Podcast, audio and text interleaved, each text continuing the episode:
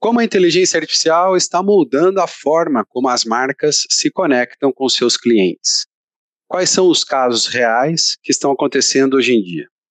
E quais as tendências e desafios enfrentados pelas empresas ao implementar soluções de inteligência artificial no atendimento ao cliente, por exemplo? Vamos entender como algoritmos e automações estão impactando diretamente a experiência do consumidor, desde a personalização de serviços até a resolução eficiente de problemas. De forma objetiva, esperamos analisar e desmistificar como a inteligência artificial se tornou não apenas uma ferramenta, mas uma peça fundamental na otimização e inovação do Customer Experience. Estamos de volta para mais um Debate no Café. Eu sou o Thiago Pierosi. E eu sou o Márcio Oliveira. Hoje a gente recebe aqui o Tiago Serrano, mestre no assunto, que vai falar um pouco para a gente também da sua experiência, de como a, a IA tem sido aplicada, então, para as áreas de Customer Experience, de relacionamento e de experiência do cliente, tá bom? Tomamos um café?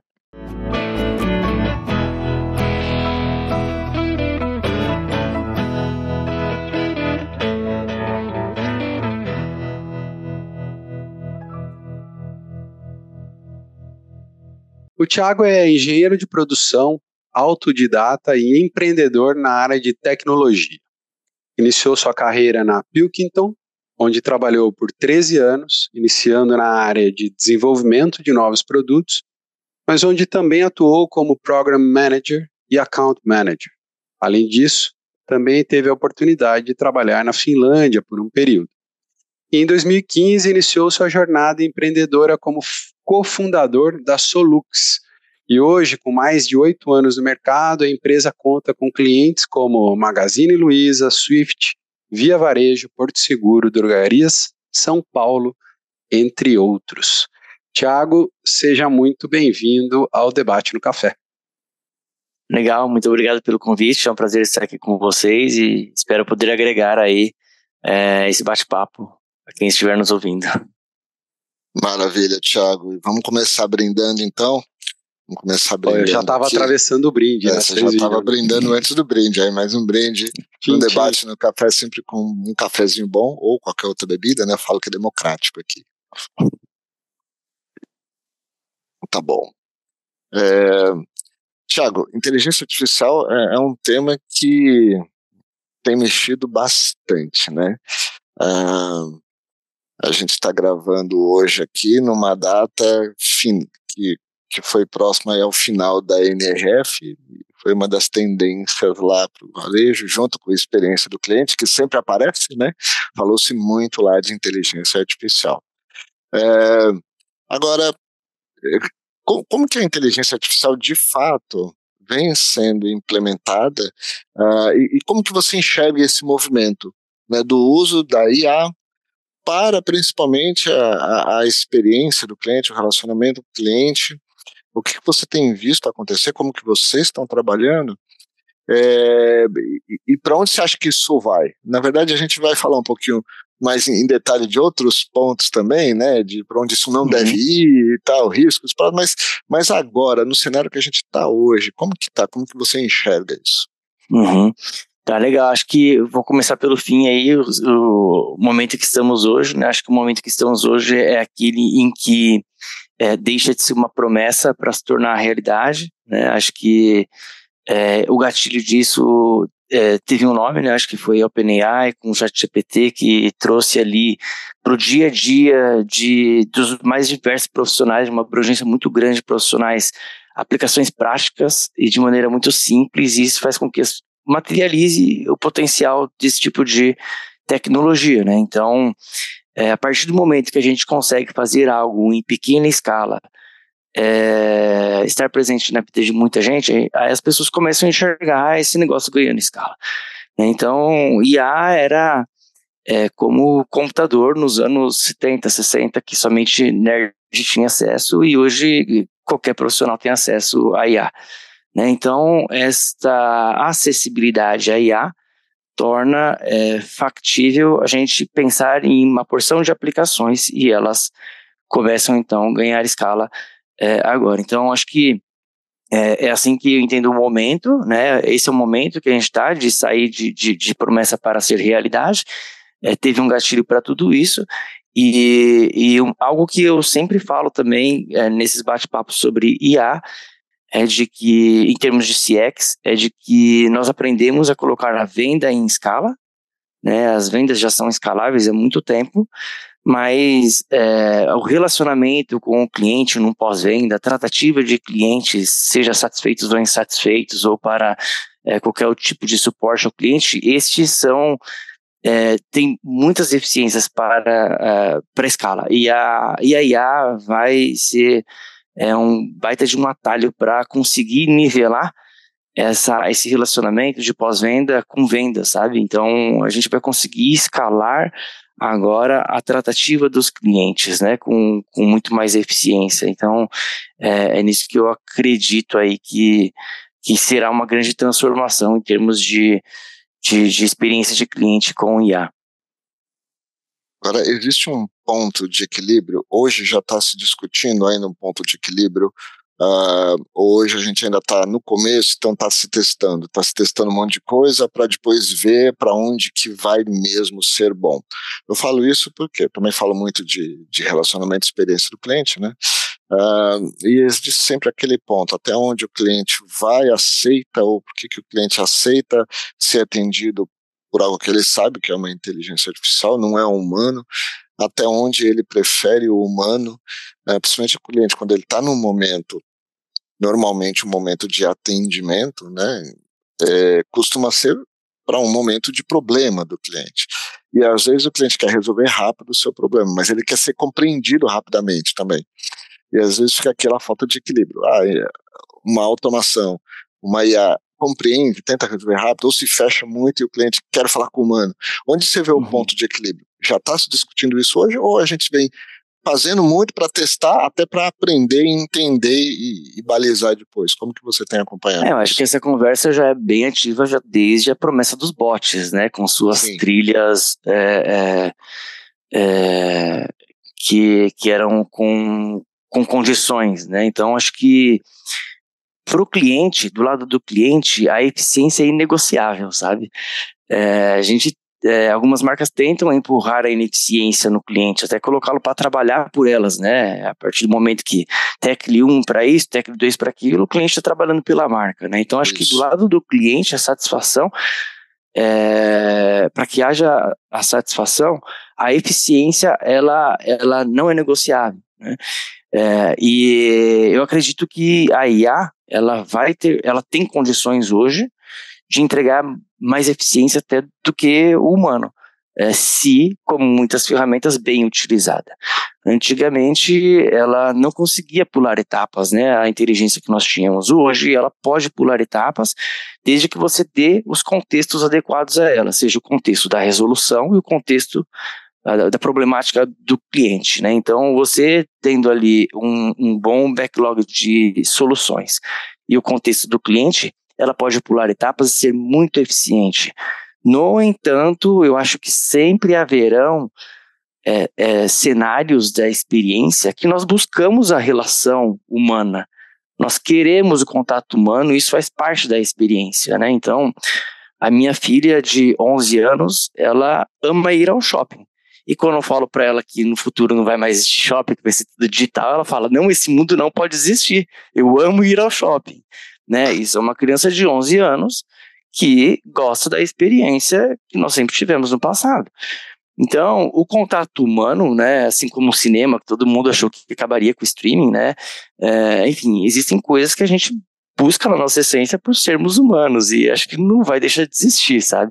Então, é, eu acho que a gente só vai ter que tomar esse cuidado de não errarmos é, e atribuir e delegar a IA é, pontos da jornada, os touch points, que na verdade é, o nosso cliente, a nossa Perfeito. persona, aguarda é, um atendimento mais humanizado. Né? E aí, esse atendimento, esses momentos vão variar muito de marca para marca, de proposta para ah. proposta, etc. Não, eu vou, é, eu, eu vou talvez me estender um pouco aqui, que eu eu acho que é, é legal para quem está nos ouvindo e nos assistindo, é, que eu acho que essa pergunta do Márcio, para mim, ela vai na. No, você colocou também, né, Tiago? Vai na linha da personalização. A gente sabe que relacionamento com o cliente, quanto mais personalizado ele for, melhor vai ser. Né? Então eu vou compreender melhor o meu cliente. Se você tem muitos clientes, milhões de clientes, isso fica difícil, as máquinas, né, a inteligência artificial deveria ajudar. Você tem menos clientes, você consegue ter aqui na folha de papel, né, de repente, é, anotado os gostos do seu cliente, que horas que ele gosta de conversar ou não gosta de conversar e tudo mais. Então eu queria entender como que a inteligência artificial pode contribuir de forma efetiva né, nessa personalização desse contato com o cliente e se você puder trazer algum exemplo prático né, é, para resolver problemas. E muitas vezes também a empresa está pensando, não, eu tenho a capacidade de usar uma inteligência artificial de forma muito efetiva na personalização, só que do ponto de vista da empresa para o cliente. Mas uhum. quando o cliente traz o problema, que eu imagino que é quando vai fugir, talvez, né, daquele, é, daquele script já previsto, como que a inteligência artificial poderia de fato ajudar? Uhum. É, eu ainda acredito que a inteligência artificial vai continuar resolvendo aqueles problemas que se repetem com frequência, é, porque ela vai conseguir aprender com esses problemas. Ela, ela precisa de, de, de uma amostragem para que é, ela, ela, ela tenha uma referência de, de solução, né? Então, é, a gente ainda vai precisar encontrar um caminho de escape ali para levarmos o, proble a, a, o problema para uma solução mais hum humana, em caso em que é, o problema é, não tem recorrência, mas uma vez que a gente está falando dos problemas 80-20 aí, né, daqueles que mais se repetem, os problemas tendem a ser iguais com personas ou com, com, com, clientes diferentes. E eu acho que, então, é muito provável que a gente vai ter muito sucesso em personalizar o modo de atendimento. As soluções vão ser muito, muito parecidas, é, porque elas vão vir de um backlog de, de soluções para problemas similares. Agora, é, o Thiago gosta, às vezes é mais técnico e gosta de respostas mais técnicas, né? O Márcio é uma pessoa mais sentimental e gosta de é, uma abordagem mais sentimental, né? É, o Thiago é mais direto, né? Ele, é, ele não gosta de respostas longas, etc. Então, geralmente, né, quando a gente vai para toda essa parte de estudos de personalidades, por exemplo, a gente consegue ler as pessoas facilmente. Pessoas que falam rápido gostam que fale com elas rápido, pessoas que falam de maneira lenta, etc então a máquina pode perceber tudo isso de maneira muito rápida é, com quem ela está conversando e ela consegue adaptar o, o, o seu estilo de conversa a, da é, como o, o cliente é, espera ser tratado. Então, acho que isso, esse tipo de personalização vai ser muito comum, né? É, a mesma a, a, o mesmo canal tratar as pessoas de maneira diferente, porque ele vai entender como que a pessoa gosta de ser tratada, pela, é, a maneira como ela se comunica é só um exemplo disso, mas a máquina, uma vez que você deu o seu accept no LGPD da empresa, ela tem um bom CRM, ela vai ter muitos outros contextos para se relacionar com você de maneira personalizada, né? Então, é, eu acredito muito nisso, que os problemas 80-20, que são os problemas que a gente precisa é, encontrar é, solução em escala, eles se repetem e, e, a boa parte, a maior parte deles vão ser tratados de uma maneira eficiente e personalizada por essas máquinas. Mas sempre haverão aqueles casos que são novos é, e que é, se a gente não encontrar um caminho para desviá-lo logo para é, uma eficiência para um tratamento humano e eficiente, vai continuar gerando um atrito e insatisfação com o cliente, sabe? E, Thiago, é, só para complementar, já te passo, Márcio. Ah. É, é viável a inteligência artificial contribuir também para o humano, por exemplo, numa loja física, numa agência de banco física, né?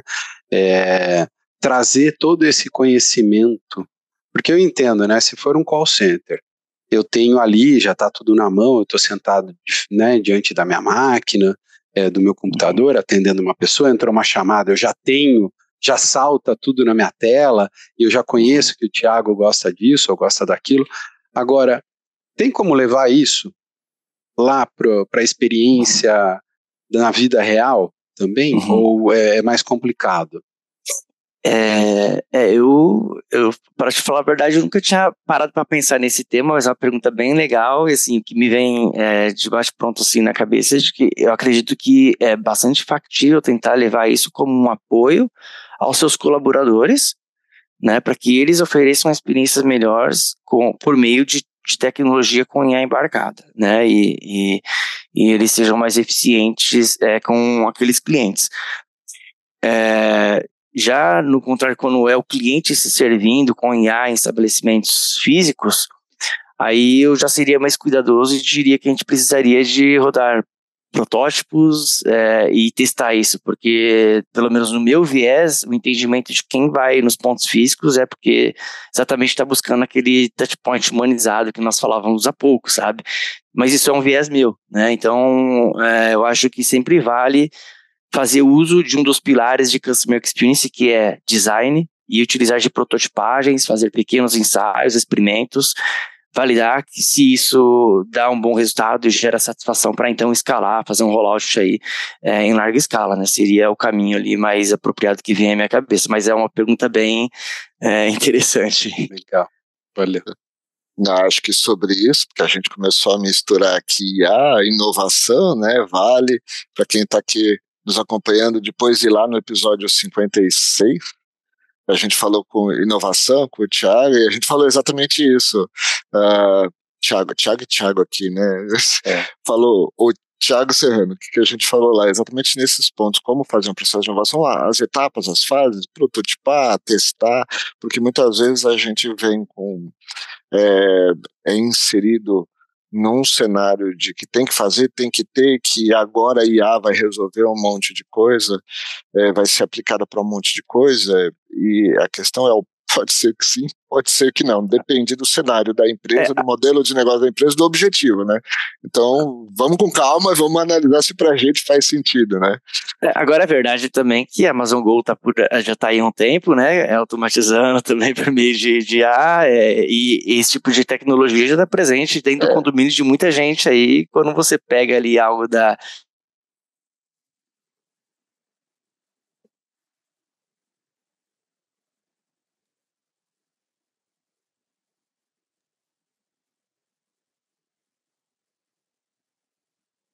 muitas aplicações, certamente em pontos físicos também. Ficou mudo para mim, não sei se foi só para mim aqui. Você estava ouvindo, Márcio? Não, não estava também. Não? Tiago, você pode repetir então só essa. essa... Claro, claro. É, é, só estava lembrando, né, que quando você. É, eu lembrei do Amazon Go, né, que já está pre, é, presente em várias NRFs, né, e, e casos similares. E esse tipo de tecnologia como o da Amazon Go também já está presente em diversos condomínios aí, né, em players, é, em, em, startup regional aqui do Brasil que já cobra já os condôminos é, que pegam ali é, os, os itens é, de, de supermercados dentro do seu próprio condomínio, né, que hoje está disponível em, em, muitos ambientes. Então, certamente que a gente vai ver sim uma invasão de IA também nos pontos físicos. Sem, sem dúvida. Vai lá, Márcio. Então, agora eu queria agora voltar ao outro ponto que é das emoções, né? Uh, o quanto as IAs de fato vão conseguir compreender e entender as emoções e, e, achar o ponto de equilíbrio. Isso você falou, né? Que ela pode aprender, pode entender, conhecer cada um, né? Pode conhecer a pessoa, conhecer o comportamento, conhecer a preferência inferir a própria emoção, e acho que é o próprio diálogo real time pode mostrar isso também muitas vezes. Né? Eu imagino que esse aprendizado, esse, esse tratamento pode acontecer, inclusive, de maneira real time. Agora, isso já está acontecendo? Já, já, temos casos, experimentos, uh, seja aqui ou seja fora, onde a, já tá, quem está usando já está usando com esse tipo de, de evolução? Já, com certeza já. Na Solux mesmo nós já utilizamos já. A gente está lançando aí é, daqui dois meses um, um assistente de tratativa de clientes que já faz uso de, de, de várias dessas regras que a gente está comentando aqui. Então a gente tenta é, com base é, no tom de voz do próprio cliente, é, ajustar a conversa, é, dar todo o contexto de, de, soluções anteriores e ter reforço de aprendizado com base nas soluções que já aconteceram com, é, com eficiência é, dentro da plataforma. Então, é, existem aí, é, por exemplo, IAs generativas que, é, quando o público é evangélico, fala é, com, como se fosse um pastor, e quando é infantil, fala como um personagem, etc. Tem muitos bots já é, trabalhando nessa condição. É, com bastante eficiência, tem muitas aplicações reais já por aí. Talvez as pessoas não saibam que é IA, mas já existem vários. Uau!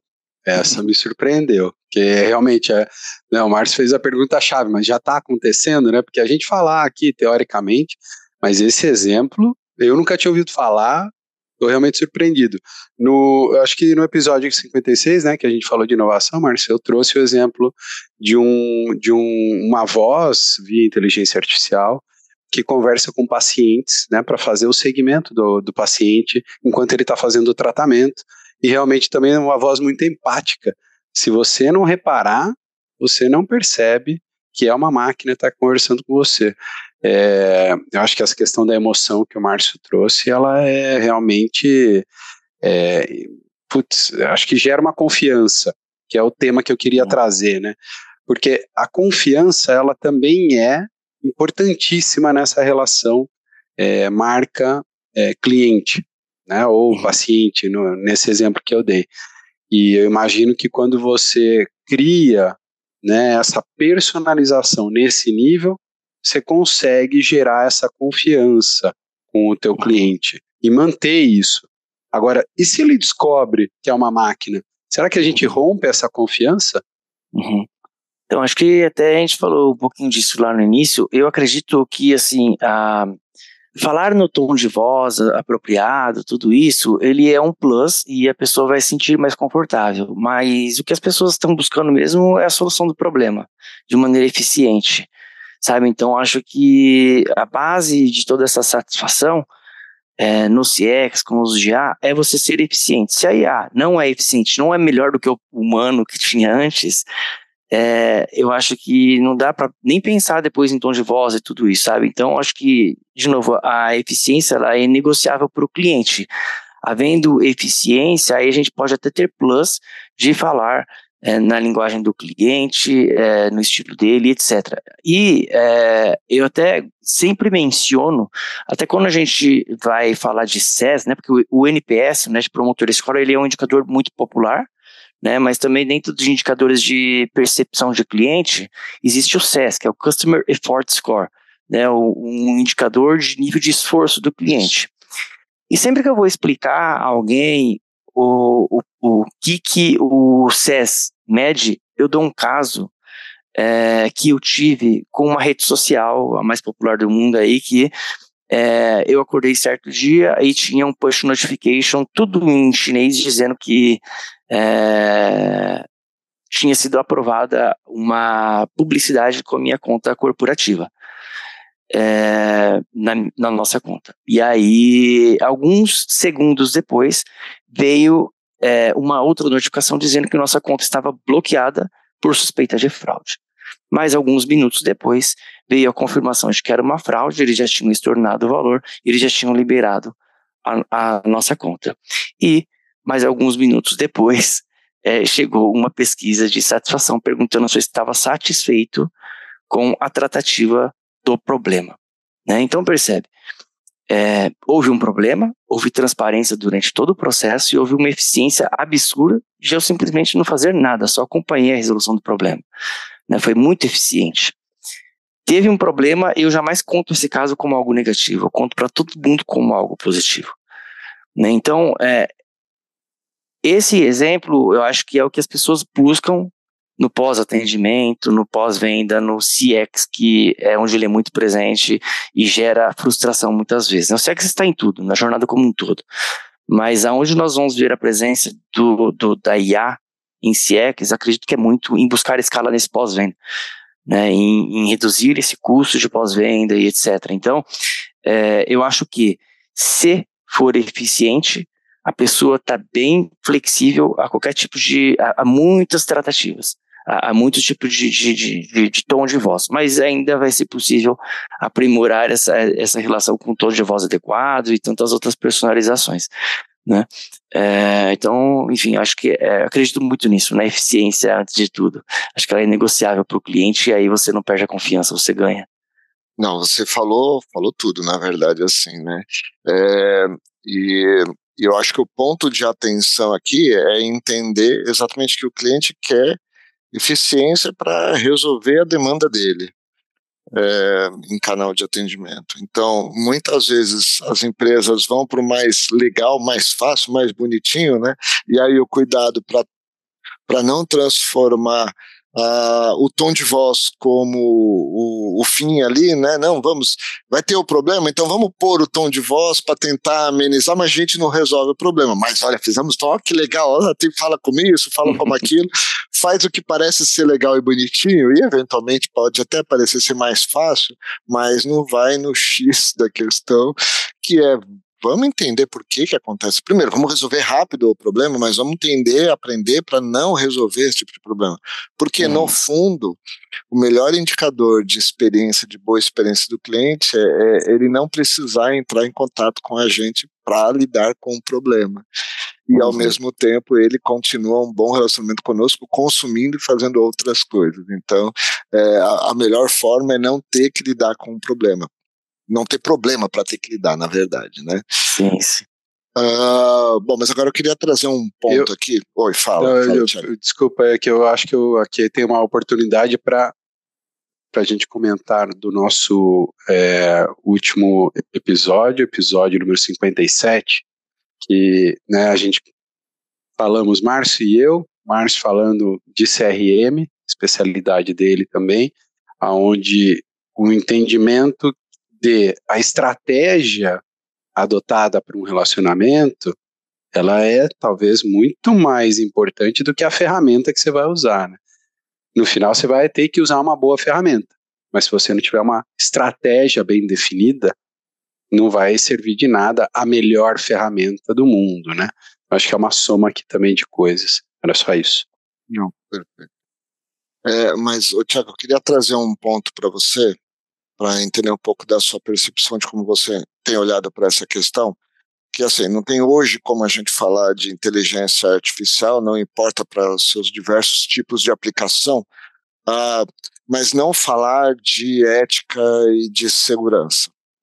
Né? Eu venho acompanhando alguns estudos por interesse próprio e até por interesse é, aqui da minha esposa, que ela vem acompanhando uh, questões de evolução de inteligência artificial, Uh, e nas questões de ética, de privacidade de informação, como que você tem orientado, como que vocês estão trabalhando nas soluções de vocês, mas como que você tem visto uh, isso e, e, o limite que eventualmente isso pode dar.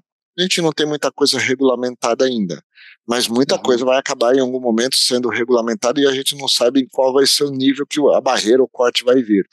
Uh, uhum. Então, como que você tem enxergado isso? Como que eventualmente tem se preparado até na própria educação dos clientes uh, para um cenário que chama atenção, todo mundo quer, ninguém conhece direito ainda muito bem e não tem muitas normas, não tem muita regulação. Então, Sim, onde que a gente verdade. define o que pode ser ou não ético nesse, nessa questão?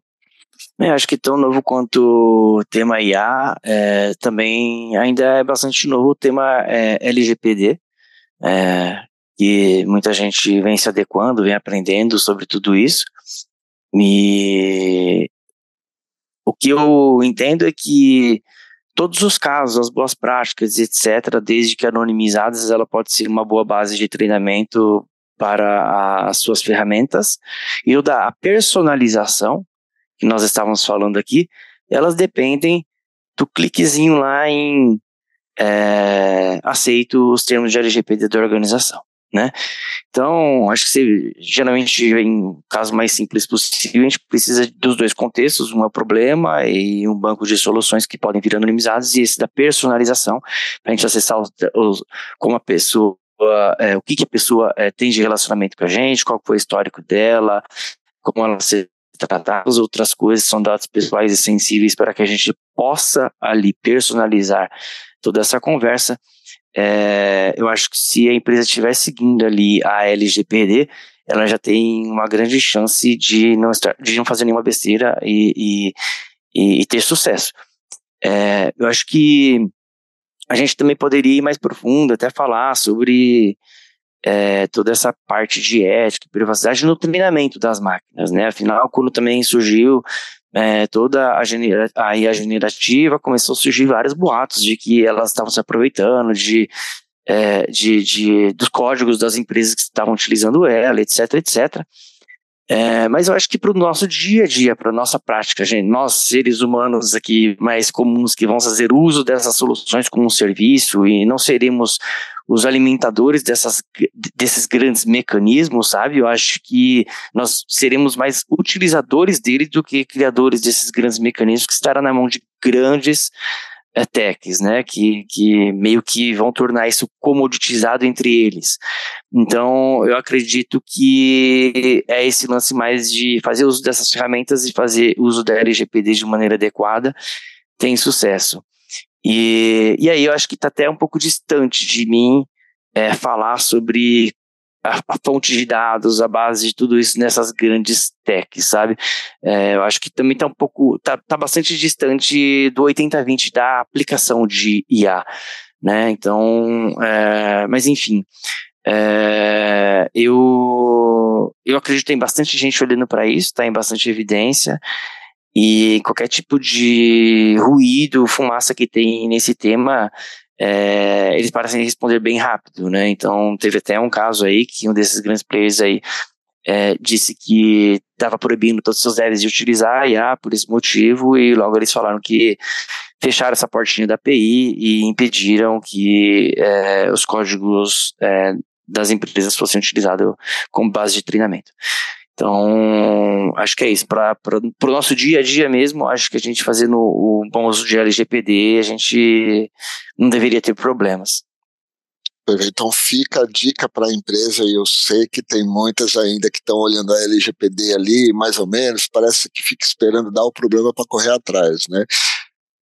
Pelo menos na LGPD, olha com seriedade o que precisa, o que não precisa, os processos nas aberturas de cadastro, né, os opt-ins corretamente, a gestão do dado de fato, enfim, aí toda, é, toda essa questão de, de operação de dados, que acho que é o mínimo que pelo menos então as empresas precisam fazer, né. Verdade. É, mas ainda eu, eu, quero explorar um pouco mais isso daqui. Vocês estão falando, né? Ah, tudo bem, tem lá grandes empresas, mas se a gente olhar num, num contexto de uma ferramenta, né, a Solux, por exemplo, é, quando vocês estão implementando a solução de vocês num cliente, é, uhum. esse aprendizado contínuo, né, tirando, isolando tudo que a gente falou de que, olha, eu tenho que seguir a LGPD, eu tenho que ir lá dar o meu consentimento, né? Tudo aquilo que a gente já vai educando o cliente a fazer. É, tirando isso e olhando numa parte mais estratégica, vamos falar assim, é, existe a necessidade de alinhar esse aprendizado contínuo da inteligência artificial num, numa visão mais estratégica da empresa, numa visão maior ou é algo inerente já da ferramenta? Uhum. Não sei se eu consegui é. fazer bem a pergunta aqui. Eu acredito que sim, eu vou responder. Se, se não estiver alinhado, você, você me puxa para a direção que, que você pretendia. Mas é, nós utilizamos é, inteligência artificial na Sulux já há mais de cinco anos. É, e nós sempre a utilizamos para ajudar na classificação dos verbatins dos clientes. Essa foi sempre a maior aplicação que nós tivemos. Então, a pessoa faz seus comentários ali, na, no, no, no, caso mais clássico ali, após uma pergunta, uma pesquisa de NPS, como podemos melhorar, e ela deixa lá seu verbatim. E a gente separa isso em temas e sentimentos, né? Então, ah, atendimento falou mal, preço falou bem, e assim vai. É, e isso precisava de um treinamento manual. Então a gente pegava toda a base daquele cliente e iniciávamos ali o treinamento de categorizações e sentimentos, é, onde muitas vezes a gente precisava a gente poderia, a gente podia aplicar o mesmo modelo matemático de treinamento de um varejista para outro, mas, por exemplo, nós temos um, um grande cliente varejista de mercado de autopeças. E a troca no mercado de autopeças não é um problema como em todos os outros varejistas que você comprou uma peça errada, o tamanho, etc. Não, troca é um serviço. A troca de um pneu, a troca de um amortecedor, a troca de tantas outras coisas. Então, cabem muitas particularidades ali, cabe, cabiam muitas particularidades e isso carecia de treinamentos contínuos é, porque também os problemas se renovam. Então, experiência de cliente é, trabalha com gargalos. Conforme a marca melhora, as, a indústria, aquela indústria melhora um determinado gargalo, um determinado problema, esse problema, a, a, a insatisfação vai para outros lugares. Né? Então, o exemplo mais clássico disso são os bancos. Tinha um grande problema de atendimento e agilidade. Digitalizou-se todos, digitalizaram todos os bancos e o problema deixou de ser atendimento e agilidade, passou a ser limite de crédito, etc. Então, é, esses gargalos vão mudando e, portanto, você precisa, você depende de pessoas para ficar treinando tudo isso. Isso era moroso. O maior problema da utilização de IA até então vinha sendo o treinamento, que dependia de pessoas e ainda precisavam fazer bem feito para que a máquina aprendesse de maneira adequada e se repetisse. Isso impediu a utilização de IA em muitos lugares. Nos dias de hoje, todo esse treinamento de, de, de IA generativa, seja ChatGPT, Bard e, e tantos outros open source também que tem por aí, eles são muito automatizados, né, com todo o recurso que tem na internet. E com isso, a gente é, acaba não precisando mais ter essa parte de, alto, de grande atrito que tinha antes de ficar treinando a todo momento. Incluso, agora, o que levava um mês para treinar, a gente treina agora, não treina mais, a gente simplesmente identifica as tags, os motivos em segundos, né? E, e ele cuida de dar manutenção para a gente, nos sugerindo novas tags para aquele player, é, porque ele já está treinado em um altíssimo volume do, de, com, com uma, um, uma amplitude de temas muito maior. Então, é, também falei em algum momento que esse serviço começa a ser tornar-se uma commodity nos grandes players de tech. Então, antes a gente tinha que treinar, né? É, antes a gente tinha, vou fazer um paralelo também dentro da própria tecnologia, antes a gente tinha que ter o nosso próprio servidor, né? Então, antes a gente tinha que treinar a IA e antes a gente tinha que ter nosso próprio servidor também lá lá no passado. Depois criou-se o cloud computing, e aí tem várias clouds hoje para a gente alocar o nosso produto de internet. E a mesma coisa, hoje tem muitas IA como essa service, que é o ChatGPT, o Bard, entre outros, que eles são treinados por nós com muito mais eficiência do que faríamos com o nosso próprio time. Então, a gente agora precisa se preocupar muito mais com diversidade de aplicação e eficiência na aplicação do que com a qualidade de treinamento. Né? Não sei se é, fui é, se eu respondi o que você esperava. Super. É, se, se, era dentro desse. Se a gente está alinhado ou não. Pergunta e resposta. Não, perfeito, porque é, eu, eu, não tinha essa visão, né, de que muitas vezes a gente acha, ah, eu vou desenvolver o meu próprio, a, a minha própria inteligência artificial. Você está falando, não, hoje a gente tem fontes, né, grandes fontes das big techs, uhum. onde a gente, vocês bebem nessa fonte e adaptam para aquilo que você quer, né? Exatamente, Perfeito. exatamente. Obrigado. Tanto que até antes desse tipo de treinamento, as próprias grandes, é, as big techs aí, é, quando forneciam um serviço já treinado, eles forneciam por meio de um recurso que era chamado de turcos. E turcos eram literalmente turcos mesmo, que nasceu de que eles pagavam mão de obra barata para fazer a classificação manual e disponibilizar no mercado dentro da plataforma deles, né?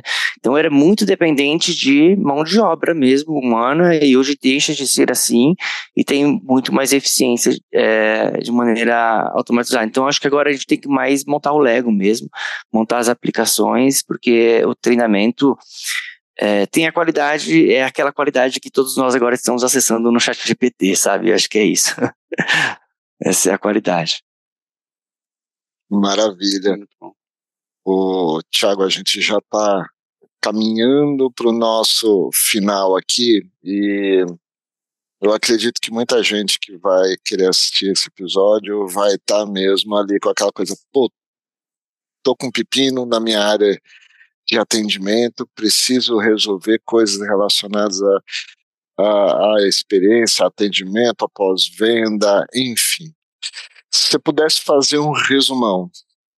Uhum. Então, assim, é você que está com a demanda, que veio alguém lá da sua empresa, seu diretor, seu, né? Vamos trazer esse negócio de A para cá, a gente precisa melhorar a performance, a gente precisa melhorar algum indicador, a gente, enfim, a gente precisa dar um passo além. Uhum. Qual o passo a passo? Que, que, que você sugeriria? Por onde essa pessoa começa e o que ela faz? Dá, dá uma orientação para gente, para as pessoas. Uhum.